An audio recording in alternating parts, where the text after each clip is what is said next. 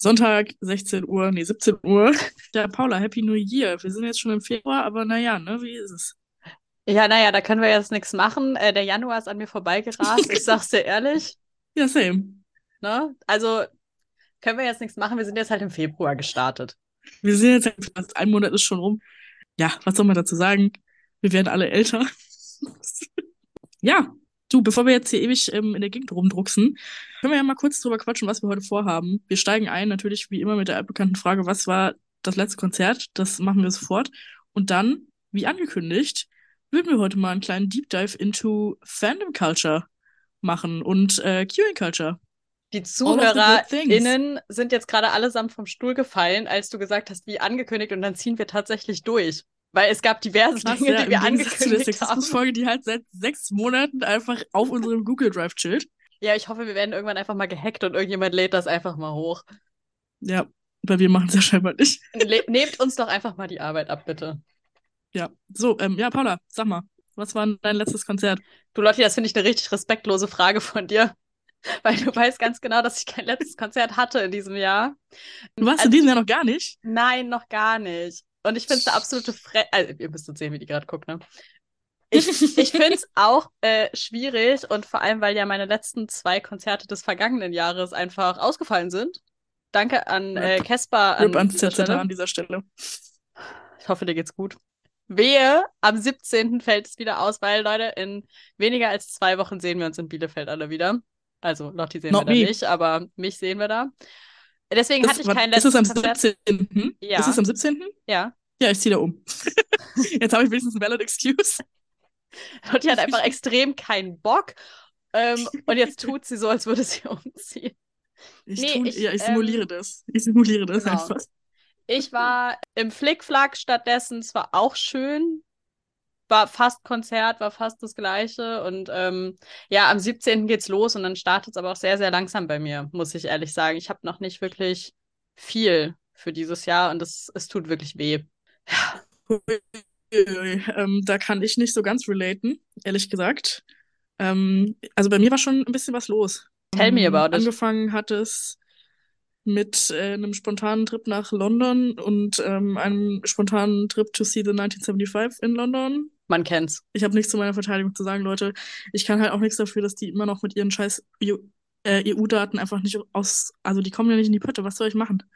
Ich bin ja. auch nur ein Mensch, ne? Also irgendwie, dann muss man halt auch die wichtigen Schritte und richtigen Schritte einleiten. Und das war halt in dieser Situation, den Flug nach London zu buchen. Ich weiß nicht, ob ihr die Kontroverse um diese Shows mitbekommen habt, aber die haben ja zwei Shows in London gespielt in der O2 Arena und ähm, donnerstags und freitags. Und wir waren bei der Freitagsshow. Und ähm, ja, äh, falls ihr die Tour so ein bisschen mitverfolgt habt, habt ihr mit Sicherheit mitbekommen, dass die öfters mal so einen random Special Guest dabei haben. Und in der Donnerstagsshow war das halt Taylor Swift könnt ihr euch vorstellen, wie es uns ging, als wir am Freitagmorgen im Flugzeug saßen und das uns angeguckt haben. Und dann waren wir so, ja gut, aber gut, ich meine, wenn die in der Night One Taylor Swift als Special Guest hatten, dann who knows, was sie in der zweiten Show machen. Ja, ich kann euch genau sagen, was sie in der zweiten Show gemacht haben, nämlich gar nichts. und so, ich bin nicht, möchte ich jetzt auch nochmal dazu sagen, weil ich glaube, dass, also nicht ich glaube, sondern ich, also ich war ja dann bei dieser Show und stand im Pit und es hat halt wirklich jeder nur darüber geredet. Also das ist offensichtlich an niemandem vorbeigegangen. Und jeder hat halt erwartet, dass da jetzt irgendwas passiert und es ist halt einfach nichts passiert. Und ich will jetzt nicht sagen, dass das ein bisschen den Vibe gekill gekillt hat, aber es hat ein bisschen den Vibe gekillt.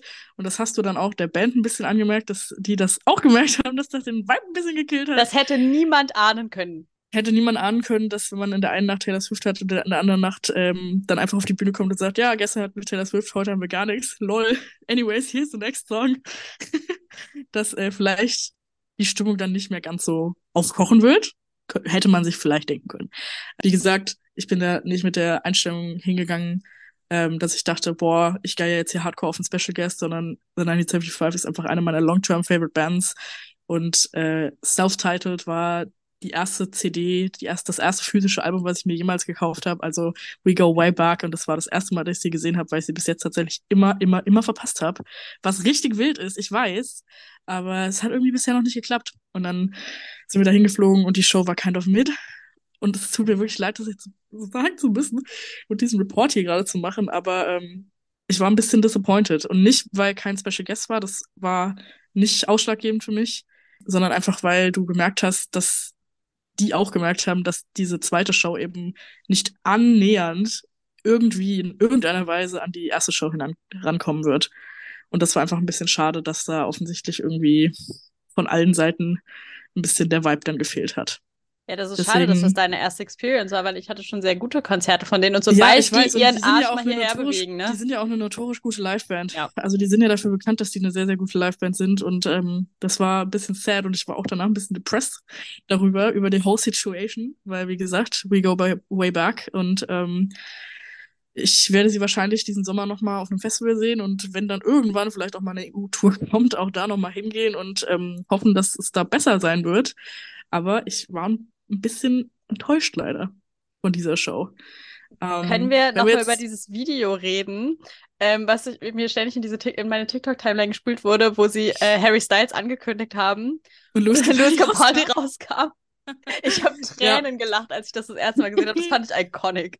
Mega, ja. Dazu muss man auch sagen, dass äh, bei diesen London-Shows auch, ich weiß nicht, woher dieser Rumor kam, aber irgendwie, irgendwer hat halt verbreitet, dass Harry Special Guest sein sollte und so. Das hätte ich dir vorher sagen können, dass der seinen Arsch dann nicht auf die Bühne bewegen wird. Und als Matty dann bei uns in der Show nach der Interlude, wo dann eigentlich ein Special Guest hätte kommen können, äh, auf die Bühne gekommen ist, war er so, ja, wir haben den angerufen, aber er hat natürlich Nein gesagt. Und wir alle so, mhm, ganz sicher. Das ist bestimmt passiert. Anyways, wir gehen direkt mal weiter zu einer Band aus meiner Jugend, die mich nicht enttäuscht und nicht enttäuscht hat, nämlich Bring Me the Horizon. Das ist äh, jetzt auch nur zwei Tage her tatsächlich, ist noch ganz frisch. Und äh, das war hier in Max-Schmeling-Halle. Da möchte ich an dieser Stelle erst kurz einmal sagen, Max-Schmeling-Halle abschaffen. Wir sind da um halb neun, glaube ich, angetanzt. Und dazu muss man sagen, die hatten drei Vorbands und wir sind dann so zum Anfang von A Day to Remember Set da aufgeschlagen. Und wir gehen so an die Garderobe und die so, ja, wir sind voll. Und wir gehen so zur nächsten Garderobe und die so, ja, ihr könnt hier nichts mehr abgeben. Sprich, du konntest einfach literarisch nichts mehr abgeben. Ist ja auch kein Thema. Und bei minus zwei Grad draußen ist ja gar, kein Problem. Ähm, und wir haben aber den Max-Speling-Hallen-Hack einfach dann äh, in dem Stehbereich relativ weit nach vorne an der Seite durchzugehen und dann halt so relativ nah an der Wand zu stehen und dann bist du relativ weit vorne, hast aber so ein bisschen Platz und musst halt nicht so mega früh da aufschlagen und hast trotzdem eine gute Sicht. Lifehack an dieser Stelle. Ähm, und wir haben dann unsere Sachen halt einfach dahin gelegt. Aber es war so, Bro, was meinst du, du kannst es hier nicht abgeben? Hä? Ihr seid eine Konzerthalle, ihr wisst doch, wie viele Tickets ihr verkauft habt. Naja. Ich wollte gerade sagen, die Kapazitäten sind ja irgendwie bekannt von diesen. Naja, okay. Eben, ja, und die haben auch einfach ein paar Garderoben gar nicht aufgemacht, wo ich mir denke, hä? War ja auch nur ausverkauft. Naja. Kann, das kann ja mal passieren, ne? Ist ja kann, kann passieren. Anyways, bring me 10 out of 10 loved it. Super, super geil. Ich hatte am Anfang ein bisschen Bedenken, weil die Setlist relativ kurz ist, dass das irgendwie ein voll kurzes Set wird, aber es war tatsächlich, die haben trotzdem die anderthalb Stunden voll gemacht, auch wenn es nur in Anführungsstrichen 15 Songs waren eine gute Mischung, würde ich sagen. Mir persönlich hat ein bisschen was von Amor gefehlt, weil sie von Amor wirklich nur Mantra gespielt haben. Ich glaube, an das Album ähm, trauen die sich nicht mehr ran, weil die so gehatet ich worden leider sind dafür. Auch. Das ist ja nochmal eine whole other thing, da könnte ich auch einen Aufsatz drüber schreiben. Deep Dive-Folge über dieses Deep Album. Warum Amor doch ein geiles Album ist. Ja. ähm, ja, von Sam Paternal haben sie natürlich einiges gespielt, von der aktuellen EP und von That's the Spirit obviously auch. Ähm, war einfach eine runde Sache und es hat mich auch einfach super gefreut, Olli so eine Happy Show spielen zu sehen, weil jetzt ohne hier den krassen Bring Me Deep Talk zu machen, aber Olli hat ja auch schon ein paar nicht ganz so nice Zeiten hinter sich und das hat man auch zwischenzeitlich auf der Bühne mal gesehen. Ähm, und deswegen ist es einfach schön, den so happy und healthy auf der Bühne zu sehen. Und das hat mich sehr gefreut und es hat mich sehr erfüllt und es war eine sehr schöne Show. Ja, ich bin sehr, sehr sad, dass ich diese Tour jetzt gar nicht sehe, aber es ist in meinem Leben gerade zeitlich einfach nicht möglich, was auch ein Grund dafür ist, dass ich noch nicht so viele äh, Tickets besitze für dieses Jahr. Es ist momentan absolut nichts reinzukriegen. Aber mein Bruder und ich, Shoutout an dieser Stelle, werden äh, extra zu Rock am Ring fahren für Bring Me, weil wir mal wieder eine dumme Aktion brauchen. Da dachten wir, das ist das Dümmste, was uns eingefallen ist. Sehr gut. Ist es an einem Sonntag? Ja, aber wir überlegen oh, noch, ob Beileid. wir Ring oder Park fahren. Äh, mein Beileid. Also, falls du irgendwo mitkommen möchtest, hit me up. Du, ich sag's wie es ist, ich habe auch schon drüber nachgedacht, weil ich so war, hm, eigentlich schon nochmal sehen. Ähm, aber das Ding ist, ich werde nicht nochmal Rock am Ring Sonntag Tagesticket machen, weil da kommst du nicht mehr weg. Ja, aber ich bin auch down für Park. Weil, weil sonntags natürlich alle nach Hause genau gleich weit. fahren. Können auch in den Park mhm. fahren, ist kein Ding. Ja, ich muss mal gucken, wie es von Berlin wie es von hm. Berlin ist, wie die Situation dann ist. Jo. Hast du noch irgendwelche Konzerte, von denen du mir erzählen ja, möchtest, ähm, bei denen ich nicht dabei war? Deswegen würde ich äh, das jetzt hier mal kurz abkürzen. Aber mein Februar ist tatsächlich relativ wild. Ähm, also da werde ich das nächste Mal, wenn wir uns sehen, wahrscheinlich das ein oder andere zu erzählen haben.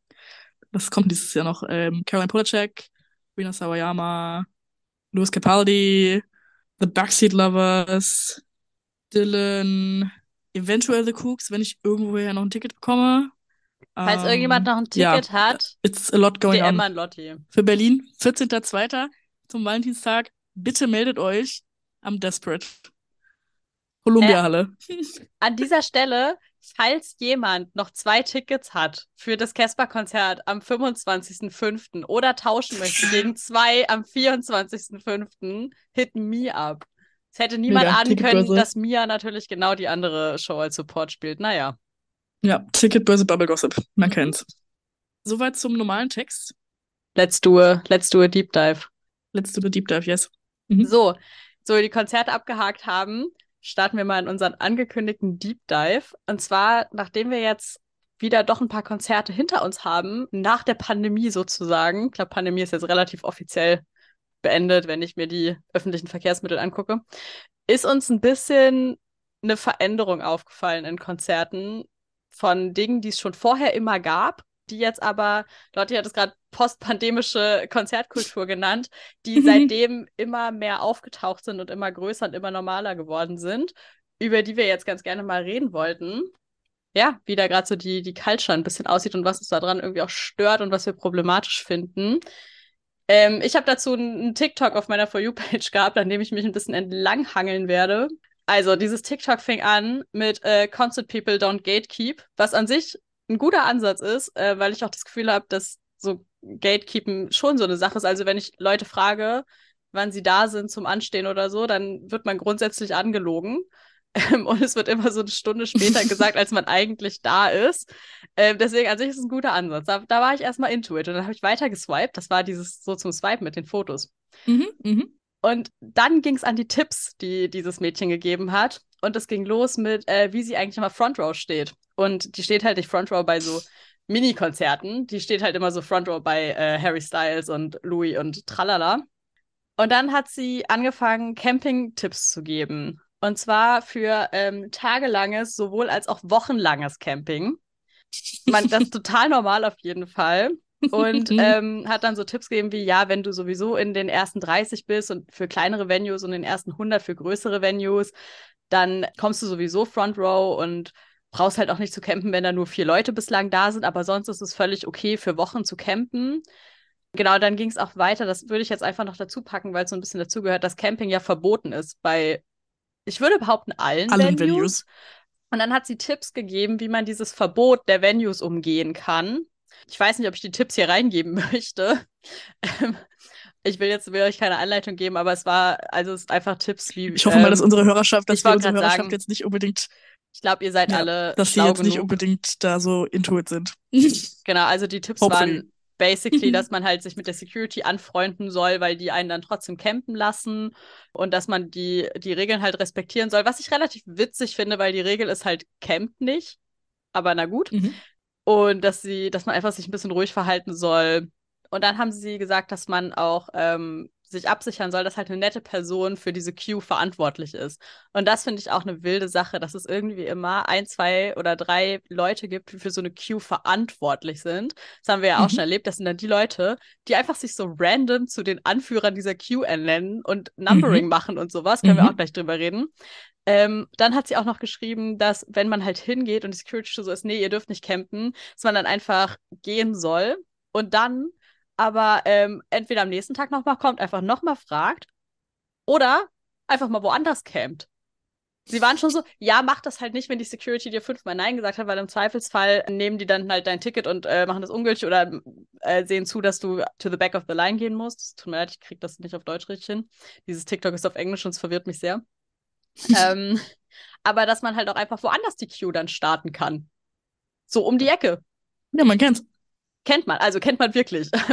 Ja, kennt man wirklich. Da kommen ähm, noch ein paar mehr sagen, Statements. Ich würde das erstmal abarbeiten jetzt quasi. Ja, Ähm, ich würde mich da direkt mal einhaken, weil also diejenigen von euch, die auf Harry Styles TikTok unterwegs sind, die haben vielleicht auch schon das Perth-Drama bekommen, weil da gibt es nämlich genau so einen Fan, die sich so als äh, Designated Q-Person irgendwie auserkoren hat und die da seit Wochen irgendwelche Regeln aufstellt, wie das abzulaufen hat und die schon die ganze Zeit sagt, ich werde eh die Erste sein, weil die da scheinbar irgendwie den Plan hat, eine Woche vorher aufzuschlagen. Und die ist auch schon so, die hat schon mit den Securities geredet und die haben halt auch gesagt, no camping. Und sie so, ja, da waren wir drauf vorbereitet und wir gehen dann einfach across the street vor diesem und diesem Restaurant und dann fangen wir da einfach die Line an. So, also ist die logische Schlussfolgerung von campt nicht, okay, wir campen auf der anderen Straßenseite. Das ist dann ja nicht mehr vor der Venue.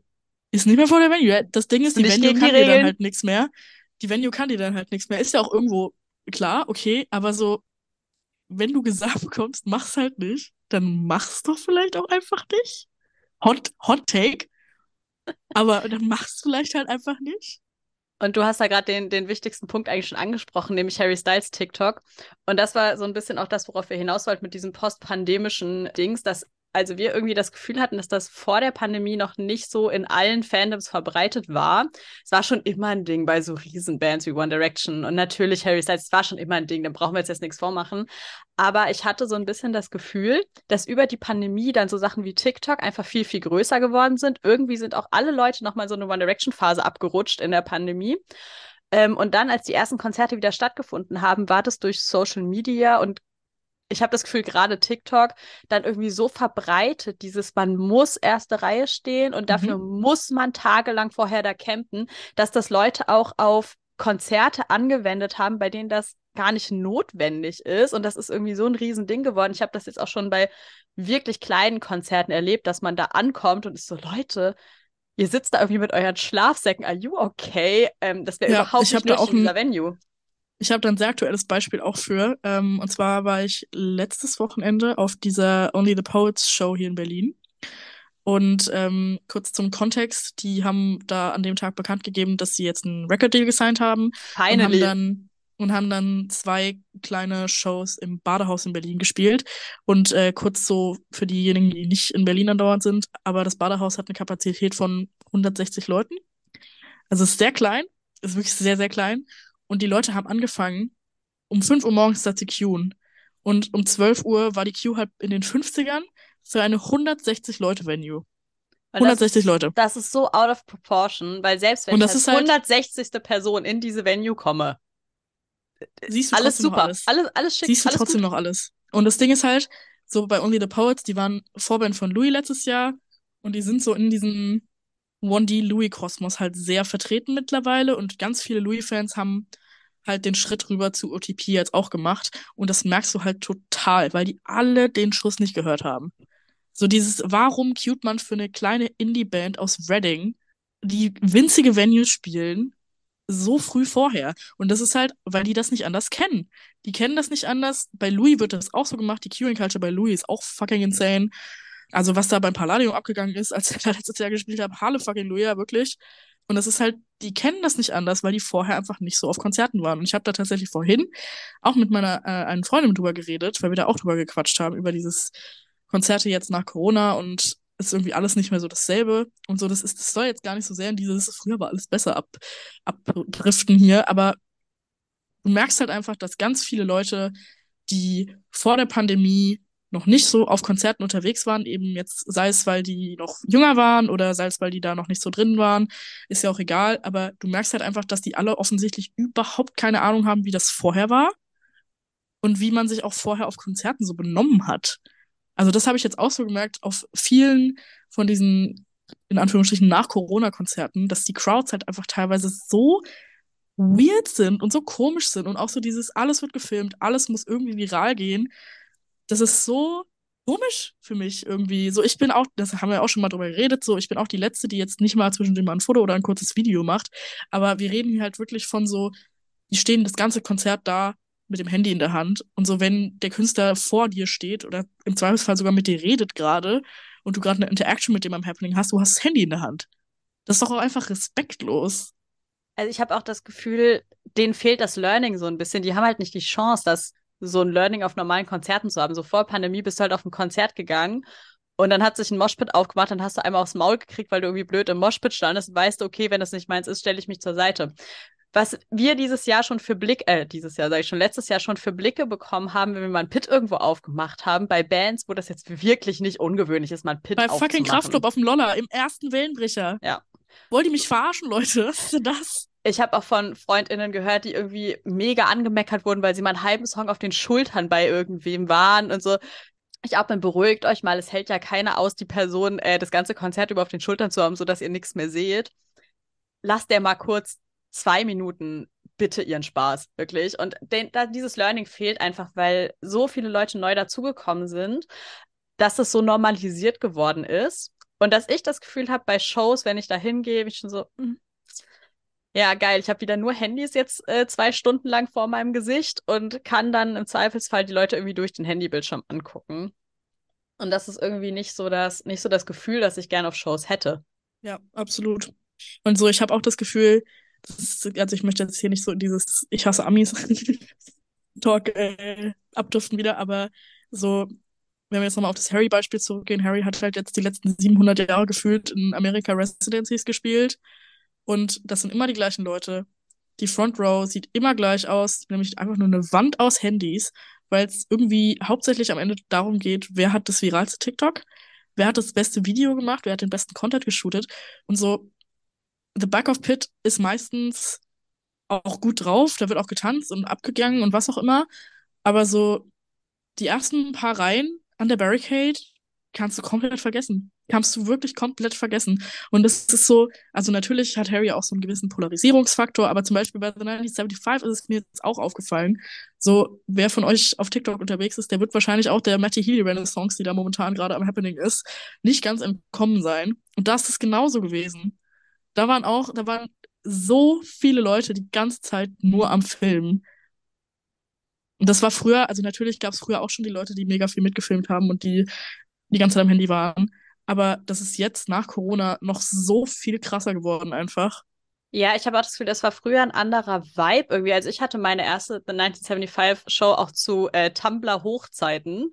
Und also wenn ich das vergleiche mit dem, was ich jetzt auf TikTok sehe, war das ganz anders. Also ich glaube, mhm. ich habe von dieser Show ein Video und das war ist auch nur so mäßig gut.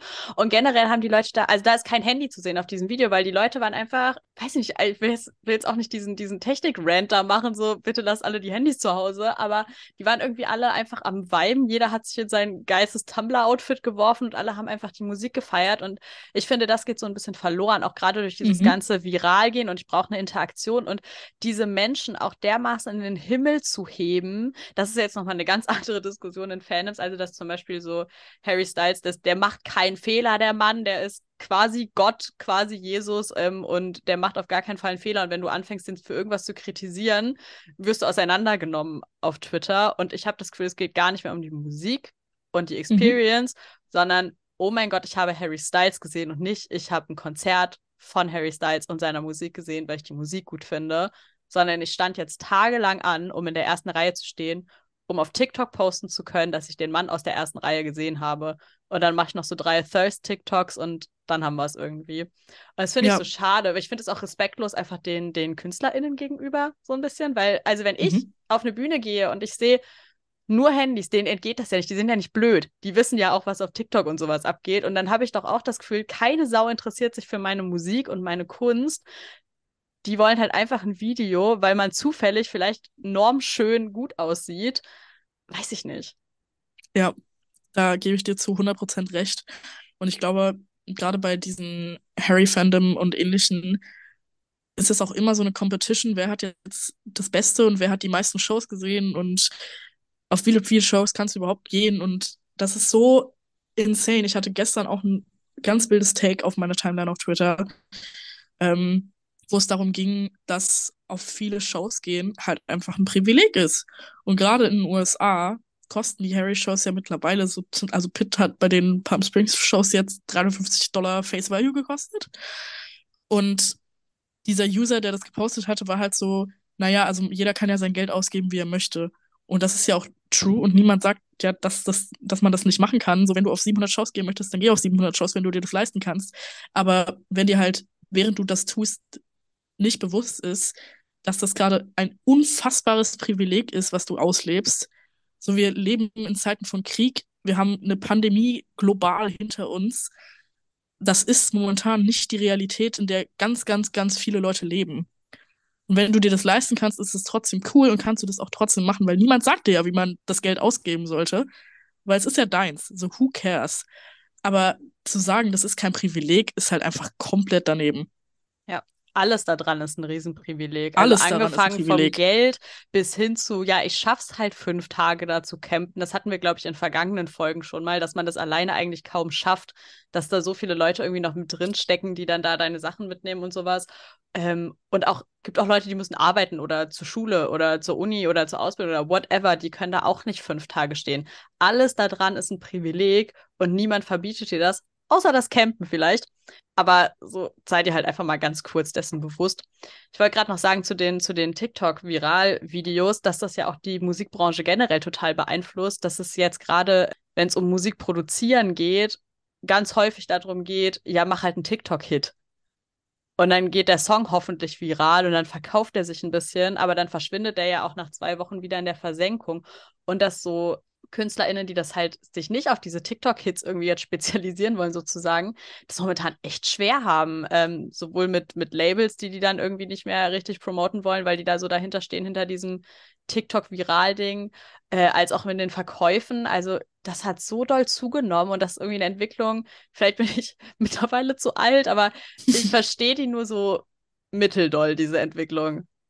Ja. Und ich finde die auch schade einfach. Ich bin großer Fan von gerade so Sachen wie so Konzeptalben. Oder mhm. ich höre auch gerne mal einen acht Minuten langen Casper-Song. Ja, gib mir Fabian. Ich habe einfach acht Minuten eine richtig beschissene Zeit und danach geht es mir aber viel, viel besser. Und das ist gar nicht mehr möglich irgendwie. Also dann müssen die Snippets zehn Sekunden lang sein, am besten noch hochgepitcht und da kommt dann nicht mehr so viel bei rum. Ja, ich finde es auch schade in dem Sinne, dass ich finde, dass halt viel vom Prozess irgendwie verloren geht. Weil so zum Beispiel Unholy jetzt ist ja so ein Paradebeispiel für einen Song, der auf TikTok viral gegangen ist und dann auch Nummer eins gegangen ist. Der war dann zu dem Zeitpunkt, als er dann endlich released wurde, war der schon so overplayed eigentlich, dass keiner mehr so richtig Bock hatte. Aber die Zahlen haben halt trotzdem gestimmt. Und das finde ich dann halt schon wieder so ein bisschen schade, dass ein Song quasi so lange rausgezögert wird und so lange ausgeschlachtet wird auch, bis viele Leute den schon gar nicht mehr hören wollen. So, das ist ja auch irgendwie nicht Sinn der Sache. Und ich finde, so die Einbeziehung von TikTok in Kampagnen finde ich super cool und ist auch einfach was, was du aus der heutigen Zeit nicht mehr rauskicken kannst. So, du musst einfach irgendwie auf Social Media bei sowas aktiv sein mittlerweile. Aber ich finde es irgendwie schade, wenn TikTok so das einzige Promotool ist. Und so, natürlich funktioniert das halt auch für manche Künstler. So Nina Chuba ist ein super Beispiel, da würde ich sagen. So, also der Whiteberry Lee Hype ist ja so krass gewesen und der dauert ja nach wie vor an. Also jeder Song gefühlt von ihr geht ja viral auf TikTok und das ganze Album, was jetzt nächste Woche, glaube ich, kommt oder übernächste Woche kommt, ist ja so mehr oder weniger auf diesem TikTok-Hype aufgebaut worden. Und das kann natürlich funktionieren und gerade halt für so eine jüngere Zielgruppe kann das super funktionieren. Und ich würde jetzt mal sagen, dass Nina Chuba halt für die ein bisschen jüngere Zielgruppe einfach ausgelegt ist und das funktioniert. Aber ich finde es halt schade, wenn nur noch so vermarktet wird, ehrlich gesagt. Ja, voll. Also da fehlt einfach so viel drumherum, so Boxen und Musikvideos und ne, also ewig lange Promophasen. Ich finde die auch gut so, so ewig lange Promophasen und das geht alles so ein bisschen, bisschen verloren. Ähm, ich würde gerade mal in den nächsten Swipe von dem TikTok reingehen, weil der ist komplett Camping-Tipps. Ein ganzer Slide mit winzig kleiner Schrift, äh, mit Camping-Tipps für jede Jahreszeit. Und da habe ich dann angefangen, mir Sorgen zu machen über die Person, ähm, weil da Tipps dabei, also für den Sommer hat sie, glaube ich, gar keine Tipps hier. Das wäre nämlich auch nochmal wichtig. Ich glaube, im Sommer ist das nochmal gefährlicher auch. Aber so Sachen wie, mach nachts halt dein Zelt nicht auf, weil wenn die Kälte einmal drin ist, hast du gelitten oder zieh dir 3000 Schichten an Klamotten an. Und äh, mein Lieblingspunkt ist, dass man duschen und essen und sich umziehen soll und sein Handy aufladen soll in, in dem Hotel. Weil was du gebucht so, hast, aber richtig, wo du nicht schläfst. Richtig. Weil du willst ja campen. Richtig. Das, ist ja klar, ist ja logisch. Das ist, mein, das ist mein Lieblingspunkt. Außerdem soll man natürlich auch seine Wertsachen in dem Hotel lassen. Hm, ähm, smart. Ja, das finde ich auch relativ smart. Ja, also ich buche für sehr viel Geld ein Hotel, in dem ich kein einziges Mal schlafe, weil ich muss ja in diesem Zelt sein. Und dass man sich äh, anfreunden soll mit den Leuten in der Queue vor und hinter einem, aber nicht, weil man gerne neue Leute kennenlernen möchte, sondern damit die dann beim Einlass und sowas netter zu dir sind und äh, sich an die Schlange halten und dich nicht von hinten quasi überrennen und dann einfach ein bisschen schneller rennen können und dann vor dir stehen. Wir freunden uns also nicht mit den Leuten an, weil die nett sind, sondern weil das äh, für uns von Vorteil ist. Ja, das, äh, das sind meine, das sind meine Lieblingstipps aus diesem Slide. Ich weiß nicht, Lotti, mhm. hast du, hast du, hast du auch Lieblingstipps für sowas? Ähm, die finde ich alle sehr, sehr gut.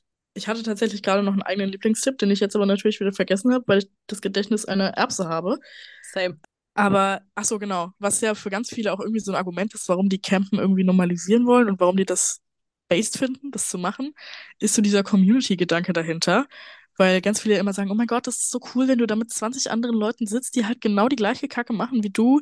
Und das ist so toll, wenn ihr nachts um drei dann da irgendeine dumme Scheiße macht und irgendwelche komischen Lieder hört und irgendwelche Tanze auf, Tänze aufführt.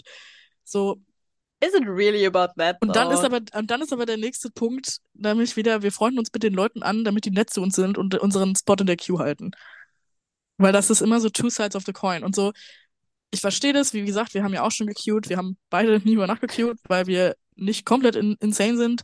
Ähm, aber so natürlich setz dich da im Bestfall mit deinen Freunden hin und chillst ein bisschen mit denen und laberst ein bisschen mit denen und das ist auch nice. Und da verstehe ich auch diesen Community-Gedanken so ein Stück weit, aber halt dieses, oh mein Gott, wir machen jetzt hier zu Hunderts die riesen Camping-Queue auf und dann machen wir alle zusammen diese tolle Experience durch. So, die Experience ist scheiße. Ihr sitzt im Kalten viel zu lange vor einer Halle und dann am Ende komplett exhausted anderthalb Stunden einen Künstler live zu sehen. Das, ja, da, das ist nix, da ist nichts, was man romantisieren muss. Nix. Das wird total romantisiert und ich muss sagen, ich habe auch gute Zeit beim Anstehen gehabt, aber das waren zwei Stunden. So. Exakt. Und ich finde, wenn das über zwei, also ich bin, habe natürlich auch länger als zwei Stunden irgendwo angestanden. Vielleicht können wir gleich äh, über unsere Anstieg-Experiences reden. Aber ich habe so zwei Stunden eine gute Zeit und danach ist es nur noch Kacke, wenn wir mal ehrlich sind. Also es macht wirklich wenig Spaß und ich kann mir nicht vorstellen, da Tage zu verbringen. Das nee, macht so wenig Spaß. Und das wird so romantisiert, es ist nicht so cool. Also, weiß ich nicht, es ist nicht cool, in einem, in einem Zelt die ganze Zeit zu schlafen, während du ein Hotelzimmer hast. Es gibt Leute, die müssen auf der Straße schlafen, weil sie ja. eben kein Hotelzimmer haben und kein Haus haben. Und du romantisierst das da irgendwie und es, es sind Minusgrade oder es sind akute Plusgrade und das halt, da gibt es nicht viel dran zu romantisieren. Und das Problem ist nämlich auch, wenn das so dann immer dargestellt wird, natürlich machen das immer mehr Leute. Weil das sieht einfach aus nach Feriencamp mit deinen besten Freunden und das ist es nicht. Also erstens ist es illegal, so, das, das wird irgendwie immer ein bisschen vergessen. Und zweitens ist es auch kein Feriencamp. Und das ist auch einfach saugefährlich. Ja, und je nachdem, in was, also wo natürlich auch die Venue ist, aber so zum Beispiel, als ich letztes Jahr bei One Night Only in Brixton war, da war auch eine strikte No-Camping-Rule, weil Brixton halt auch einfach ein bisschen assi ist, ehrlich gesagt. Ähm, und weil halt einfach die Nächte davor auch Gigs in dem Ding waren, in der Venue waren. Und die Leute haben dann halt einfach across the street gecampt. Auf der Straße. Ich glaube auch, die Leute werden in einem dumm. nicht so niceen Teil von London, wo ich mir so denke, Leute, die Crime Rate hier, also ne, ich weiß jetzt glücklicherweise nichts von irgendwelchen Leuten, die in irgendwelchen Queues überfallen worden sind oder sowas.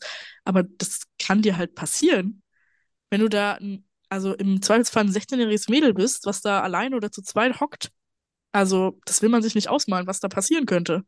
Ja. Das zum einen, zum anderen natürlich einfach, ihr, ihr werdet krank irgendwie, ist, ne, so Sachen ja irgendwie auch. Und ich muss auch sagen, dass jedes Mal, also jetzt so im Nachhinein betrachtet, es gab einige Shows, bei denen mir das tatsächlich auch sehr, sehr wichtig war, Front Row zu stehen, äh, für die ich dann auch angestanden habe. Aber jetzt im Nachhinein betrachtet kann ich sagen, dass ich immer mehr Spaß bei den Shows hatte, bei denen ich nicht zehn Stunden vorher anstand. Allein aus dem Fakt heraus, dass ich mehr Energie hatte. Ja, du kommst nicht, nicht schon Zeit total Angst fertig hatte. in die Halle Richtig. und denkst dir, boah, wann ist es endlich vorbei? Ja, und das ist so schade. Also, wenn ich mir vorstelle, für Bring Me äh, zwei Tage Campzeit und dann bringen die mir drei Vorbands dahin. Auf gar keinen Fall. Das hält ja kein Mensch durch. Ich halte so schon keine drei Vorbands durch. Ähm, und seit meiner Zurück zu Hause Experience bin ich auch so ein bisschen von diesem Anstehen geheilt, muss ich sagen. Weil das hätte erstens ganz anders ausgehen können. Und zweitens hätte es auch anders ausgehen können, dass ich eben nicht wieder in die erste Reihe zurückgekommen wäre. Das ist eigentlich die viel, viel, viel wahrscheinlichere Variante des Ganzen. Es war einfach ein riesengroßer Glücksfall und es wäre so ärgerlich gewesen. Ich glaube, wir sind um fünf losgefahren bei uns. Das heißt, ich war so um sieben in Bielefeld. Und es wäre so ärgerlich gewesen, so lange anzustehen, um dann in the back of the pit zu stehen, mhm. weil ich es nicht durchgehalten habe. Und seitdem mhm. bin ich so ein bisschen geheilt auch davon. Also es war gefährlich und es war ein bisschen dumm. und viel, komplett übertrieben natürlich. Mhm. Ähm, also ich glaube, das längste, was ich gemacht habe, waren so sechs oder acht Stunden. Ich glaube, bei Harry war ich letztes Jahr so um zehn oder um elf da. Und Einlass war ja 16.30. 17.30? I don't remember. der ganze Tag auch so ein bisschen Blur, ne? Na ehrlich. Ähm, aber das war, glaube ich, so mit ZZH die Show, wo ich am längsten gequeued habe. Und ich würde schon sagen, dass es sich gelohnt hat, auf jeden Fall. Aber so sechs Stunden und drei Tage sind halt auch nochmal zwei sehr verschiedene Paar Schuhe, ja, muss man jetzt immer dazu sagen. Ähm, und wir haben uns auf diese Harry-Sache auch relativ gut vorbereitet, würde ich sagen. Wir hatten Wasser, wir wussten, worauf wir uns einlassen. Das finde ich auch immer so ein Ding. So, wir sind halt jetzt mittlerweile auch einfach schon relativ lange im Game und wir wussten, worauf wir uns da einlassen und wir wussten, was wir an dem Tag zu erwarten haben. Und so, da würde ich schon sagen, dass es sich gelohnt hat, aber ich würde auch sagen, also jetzt bei den Shows dieses Jahr werde ich halt nicht queuen. Bei keiner Show. Auch wenn ich teilweise ja Pots beziehungsweise Front of Stage habe, werde ich nicht queuen, weil das lohnt sich einfach nicht. Und es, du hast eine viel bessere Zeit, wenn du einfach zehn Minuten vor Vorband aufschlägst und dann holst du dir ein Bier und dann hast du einfach eine Party hinten in the back. Ähm, das ist in 99% der Fälle eine nicer Experience, als wenn du da seit drei Tagen chillst, nur damit du dann irgendwie mal anderthalb Stunden den Dude vielleicht direkt vor dir hast oder eben auch nicht, weil gerade bei Harry Shows jetzt dieses Jahr wird das ja auch wieder dieses Stage Layout mit den Pods und äh, mit dieser mit dieser also nicht Kreisstage, mit dieser Quadratstage, aber wo es also wo das nur das also dieser Steg, der im Quadrat steht, so. so, der rennt da halt, also wirklich literarisch, rennt halt eh die ganze Zeit da rum. Der steht eh nicht in einem Spot. So, was soll ich da für einen specific Spot jetzt hardcore campen? Naja, und ich verstehe auch, dass das irgendwie cool ist, wenn der dich noticed. Aber ich verstehe nicht so richtig, was das Ziel dahinter ist. Eben, weil es ist halt am der Ende des Tages trotzdem nur eine Konzert-Fan-to-Künstler-Interaction. Ja. Und auch wenn das mit Sicherheit in dem Moment mega geil ist und auch wenn du eventuell dann das Glück hast, dass er dich, wenn er dich das nächste Mal sieht, wiedererkennen würde, kann ja sein, aber so am Ende des Tages, okay, und jetzt?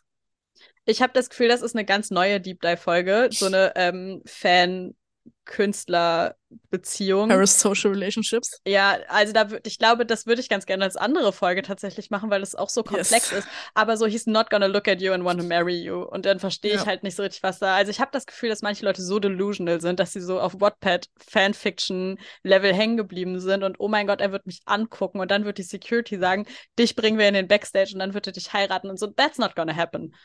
Also, das kann ich euch, das kann ich euch 100% versprechen. Oh Mann, jetzt hast du ähm, voll meinen Plan ruiniert, Paula. Dass das, mein Gott. dass das bei solchen riesengroßen KünstlerInnen nicht passieren wird.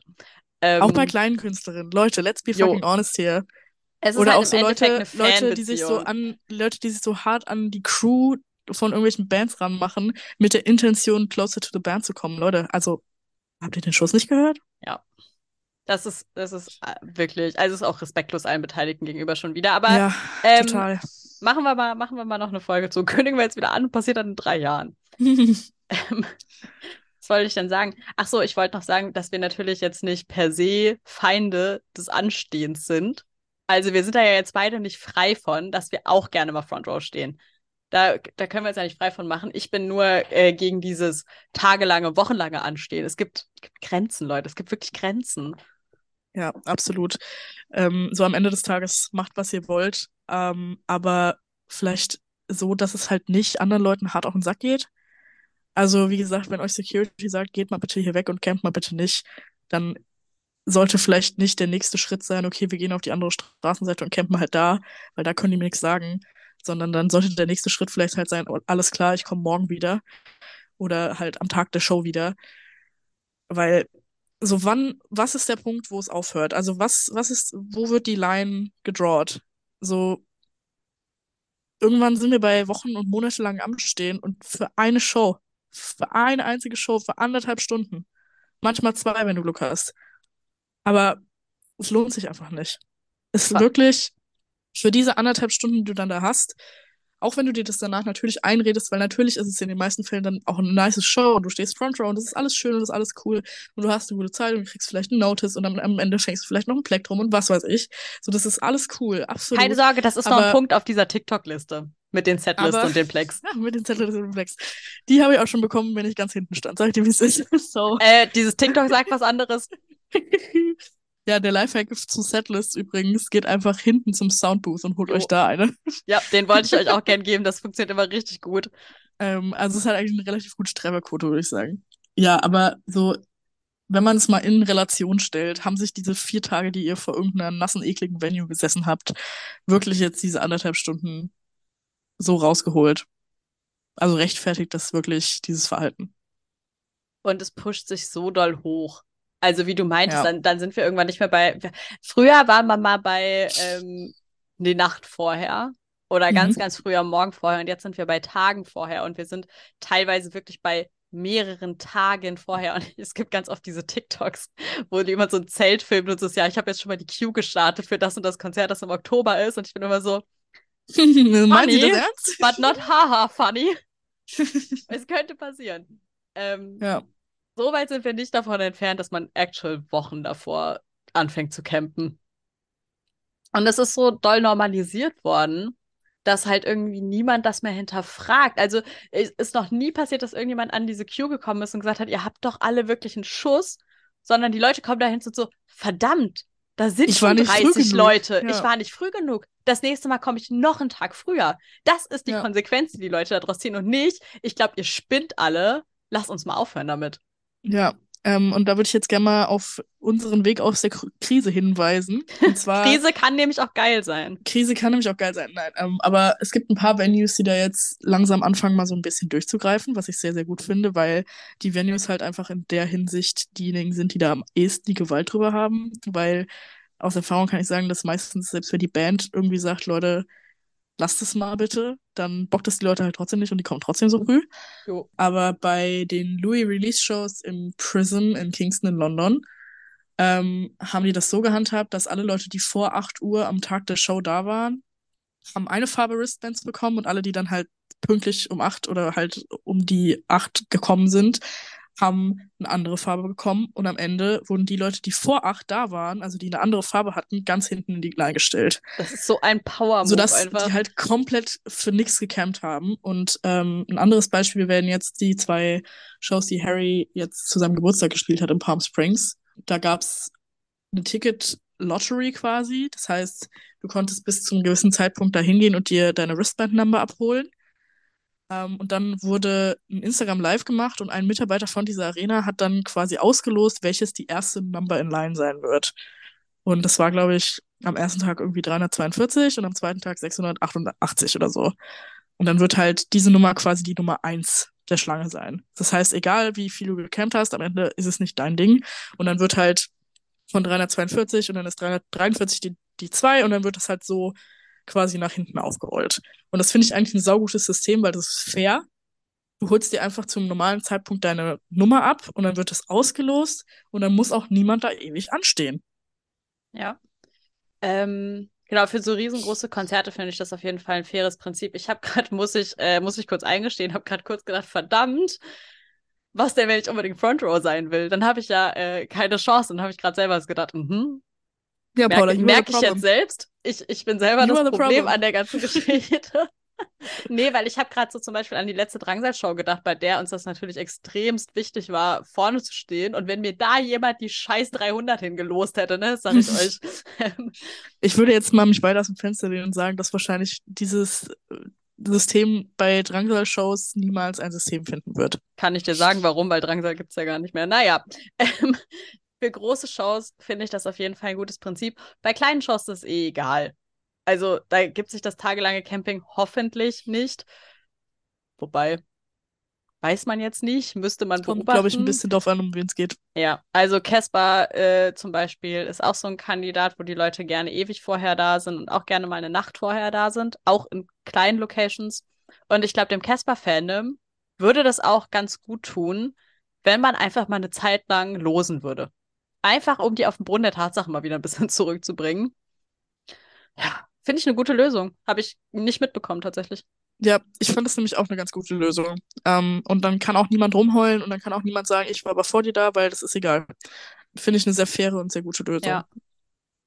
Und Ja, würde ich mir wünschen, dass das vielleicht ähm, mehr Venues auch so machen werden. Ja, finde ich auch eine, das finde ich die fairste Lösung bislang eigentlich, weil es auch Leute einschließt, die aufgrund von anderen Verpflichtungen halt einfach nicht drei Tage vorher kommen können. Exakt. Und das, Ähm, ah, das finde ich auch immer, ne, wenn dann die Leute anfangen zu sagen, ja, aber das ist ja nicht mein Problem, dass du das nicht machen kannst. What do you mean, es ist nicht mein Problem? Nicht jeder kann seinen Job kündigen. ich weiß auch gar nicht, was die Leute machen, dass die so viel Zeit haben. Und wenn das dann aber zum Beispiel SchülerInnen sind, da frage ich mich auch, wo die, also meine Eltern hätten mir, glaube ich, einen Vogel gezeigt, wenn ich gesagt hätte, ich Absolut. fahre jetzt los. Ja, aber das Konzert ist doch erst übermorgen. Ja, egal, ich fahre jetzt trotzdem los. Ähm, das wäre Ja, oder auf auch so, wenn dann Fall gesagt passiert. wird, ja, ich arbeite von zu Hause aus, ich, ich arbeite remotely, so okay, aber dann musst du ja trotzdem arbeiten. Richtig. Also dann musst du ja trotzdem deine acht Stunden voll machen. Die, Und ja, ich habe noch im keinen in der eigentlich- sehen. Nee, ich auch nicht, ehrlich gesagt. Deswegen, naja, alles ein bisschen wild. Ich Ja, habe noch ähm, zwei, drei Slides hier. Soll ich die noch? Mhm. Ähm, um auf deine Setlist nämlich zurückzukommen, das können wir relativ schnell abarbeiten, weil dieses TikTok sagt, dass du, wenn du nicht in den ersten fünf Reihen bist, hast du leider keine Chance. Ähm, Ähm, kein Fakt. und du sollst dich mit den Sekus an der Barrier anfreunden, weil die geben dir das dann. Meine Erfahrung mit Sekus an der Barrier ist, dass die einfach gar keinen Bock drauf haben, dir eine Setlist zu geben und das null nachvollziehen können, warum du die jetzt haben willst. Ähm, also mein persönlicher Tipp ist, ja, gerne die Sekus fragen und zwar schnell, bevor die die Dinger von der Bühne reißen, komplett zerkrumpeln und in den Müll werfen. Oder bei kleinen Venues, wo die Band zum Beispiel noch selber abbaut, fragt direkt die Band. Die verstehen das ein bisschen eher und geben die euch auch. Aber das geht natürlich nur bei kleinen Venues. Also könnt ihr jetzt nicht Harry Styles anschreien und fragen, ob ihr eine Setlist haben könnt. Und Lottis Tipp probieren. ist einer der besten, nämlich geht zum FOH, geht zum Sound. Die haben Ja. auch eine Setlist. Klar ist das nicht die Setlist, auf der der Künstler jetzt schon dreimal rumgetrampelt ist und sein Bier drüber gekippt hat, aber die haben eine Setlist. Und der hat die meistens noch, weil die meisten Leute nicht dran denken, den zu fragen. Ja. Und die sind total lieb, die sind meistens ein bisschen äh, überfordert damit, wenn ihr die fragt, aber total lieb und werden die euch wahrscheinlich geben. Exakt. Mm, Ja, ähm, dem ist nichts hinzuzufügen. What's Ja. the last one? äh, the last one ist die, ähm, wie du Attention der Künstler bekommst.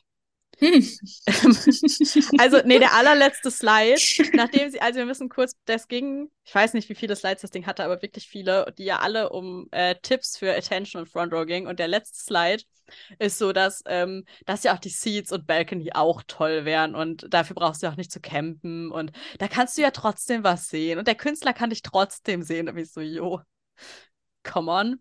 Also, Ist aber ein Fakt, tatsächlich. ist ein kompletter Fakt, aber war ein bisschen unglaubwürdig jetzt an ihrer Stelle. Ja, natürlich. Also du kannst halt nicht erst auf einen Hardcore-Rant gehen und sagen, ich bin auf jeden Fall immer sechs Tage vorher da, weil ich brauche Front Row. Aber übrigens, Nosebleeds sind auch, auch cool. toll. So, Le Leute, let me tell you, ich, ich war mittlerweile schon auf sehr vielen auch Sitzkonzerten oder Konzerten, wo ich halt Sitzplätze hatte. Und ein Beispiel dafür ist ja, ich weiß, ich habe schon ungefähr sieben Millionen Mal über diese Show geredet, aber ich werde es auch gerne noch sieben Millionen Mal tun. Harry Wembley. Da hatten wir Sitzplätze und es war wirklich eine der besten Shows meines Lebens. Und es war voll egal, dass wir nicht unten im Pit standen, weil es einfach eine geile fucking Show war. Ja, da kommt so ein bisschen drauf an, was du draus machst. Wenn du halt schon hingehst und so bist, oh fuck, ich habe nur einen Sitzplatz, ja, natürlich wird das dann nicht gut. Aber ich habe bei vielen Konzerten in letzter Zeit gedacht, boah, hätte ich mal einen Sitzplatz. Das wäre so Wir entspannt. sind halt auch einfach nicht mehr die Jüngsten, Nee. das darf man auch nicht vergessen. Ich habe schon ernsthaft überlegt, bei der nächsten Casper-Tour einfach mal einen Sitzplatz zu nehmen. Da rock ich dann zwei Minuten vor Einlass auf und setz mich einfach hin. Mhm. Ähm, so Attention der KünstlerInnen. Also du brauchst kein cheesy Sign. Signs auch eine Sache, die extrem zugenommen haben. Mhm. Ähm, ja.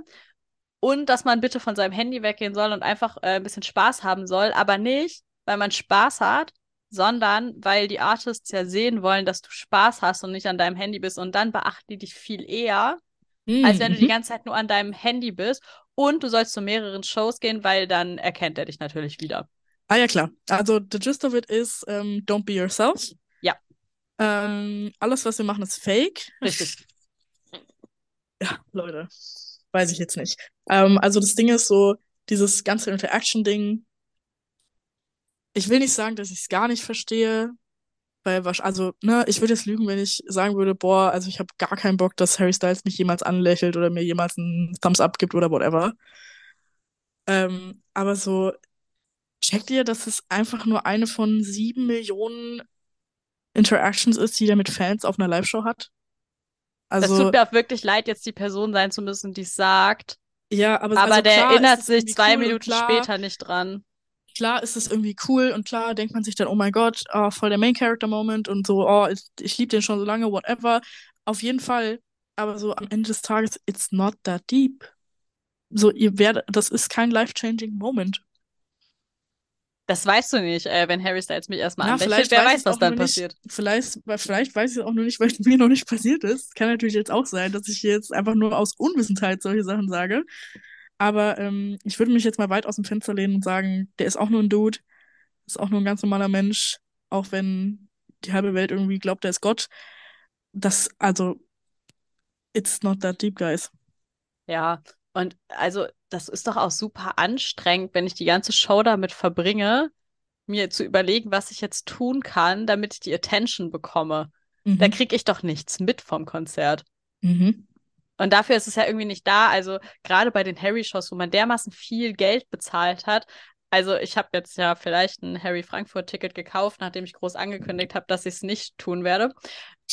Und das hat so viel Geld gekostet. Und der Gedanke, dass ich diese Show damit verbringe, nachdem ich peinlich viel Geld bezahlt habe, nur zu gucken, was ich tun kann, damit der Kerle mich beachtet, auf gar keinen Fall. Ich werde da mit Lottie und ihren Friends fünf Minuten nach Einlass reinspazieren. Äh, fünf Minuten nach Einlass, fünf Minuten vor überhaupt fünf Minuten vor Beginn gehen wir da rein. Und wir sind ja, wir sind ja trotzdem vorne. Da gehen wir in the back und da haben wir einfach eine gute Zeit und das wird so gut. Da wird die Conkerline aufgemacht und dann läuft die Sache. Das sage ich euch. Also äh, trefft uns in the back of the pit. ja, also alle Leute, die Frankfurt Night 2 äh, Front of Stage machen, hit us up. Auf jeden Fall. Und wir hatten ja diese zweite Reihe Harry Experience und ich fand die toll. Natürlich. Das ist einfach also müssen wir uns ja jetzt nichts vormachen, wenn man die so, so lange irgendwie verfolgt und hört. Na klar ist das cool. Aber ich habe mich schon ein bisschen eingeschränkt gefühlt, dadurch, dass zum Beispiel um uns herum sich kaum jemand bewegt hat. Mhm. Und das, also, da mache ich mir vielleicht zu viel Gedanken, aber mich persönlich schränkt das immer ein bisschen in meiner Freiheit ein, mich zu bewegen, weil ich immer denke, das ist ja sau weird, wenn ich jetzt die einzige Person bin, die das hier abfeiert. Wir haben es gemacht, aber ich, ich fühle mich einfach nicht so gut dabei, wie wenn ich im Pitch stehe und alle das um mich rum machen. Also ich muss ganz ehrlich sagen, ich hatte das bei der Harry Show jetzt nicht so das Gefühl. Also mir ist das auch aufgefallen, aber das wusste ich auch so ein bisschen going into it, I think dass die halt alle da ein bisschen rumstehen werden und ein bisschen geiern werden. Also ich persönlich habe getanzt und bin auch rumgesprungen und mir war es relativ egal, weil so am Ende des Tages, ich gehe ja dahin, damit ich Spaß habe und nicht damit die Leute um mich rum Spaß haben. Auch wenn ich natürlich eine sehr entertaining Person bin und einfach zum Schreien komisch bin, deswegen, ne, also natürlich. Da hat man schon viel Spaß, wenn du ich, stehst. hab auch ich einen gewissen Entertainment-Faktor zu erfüllen, aber. Niemand guckt Harry Styles an, wenn Lottie daneben steht. Exactly. Und das ist nämlich meine Strategie, wie Harry mich noticed. Du musst so ein ähm, Buch nee, mitbringen zu der Show. ja, aber mal Spaß beiseite. Ähm, ich glaube, auch da ist es dann irgendwie so ein bisschen, was man halt selber daraus macht. Und das Ding ist halt, du gehst ja in so eine Harry Pitt Show schon mit dem Bewusstsein oder ich bin es zumindest gegangen und ich glaube du auch, ehrlich gesagt, dass da ein gewisses Klientel dann da sein wird und stehen wird und die stehen dann halt auch wirklich da. Also Shoutout an dieser Stelle nochmal an das stehen. Mädchen, das todkrank vor uns stand. Ja, liebe Grüße. Ähm, ich hoffe, ich dir geht's besser. gesund.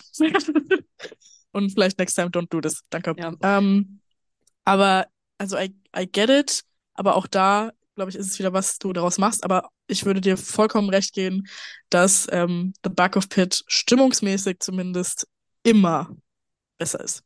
Also immer. diese Louis-Show in Berlin, das war eine der besten Shows, die ich jemals gemacht habe. Da waren wir wirklich in the back, the back of the pit. Also ich glaube, wir waren schon so ein bisschen seitlich hinten, aber es war schon ziemlich the back und wir hatten hinter uns noch so fünf Meter Platz. Und das ist so viel entspannter, Leute. Ja. Kleiner Moshpit zu dritt, auf den Boden legen. Du kannst da hinten einfach alles machen, worauf du Bock hast. Und das ist auch sehr, sehr cool. Also kann ich Ja. auch empfehlen, das vielleicht mal auszuprobieren, wenn man keinen Bock mehr darauf hat, sich tagelang davor anzustellen. Ja.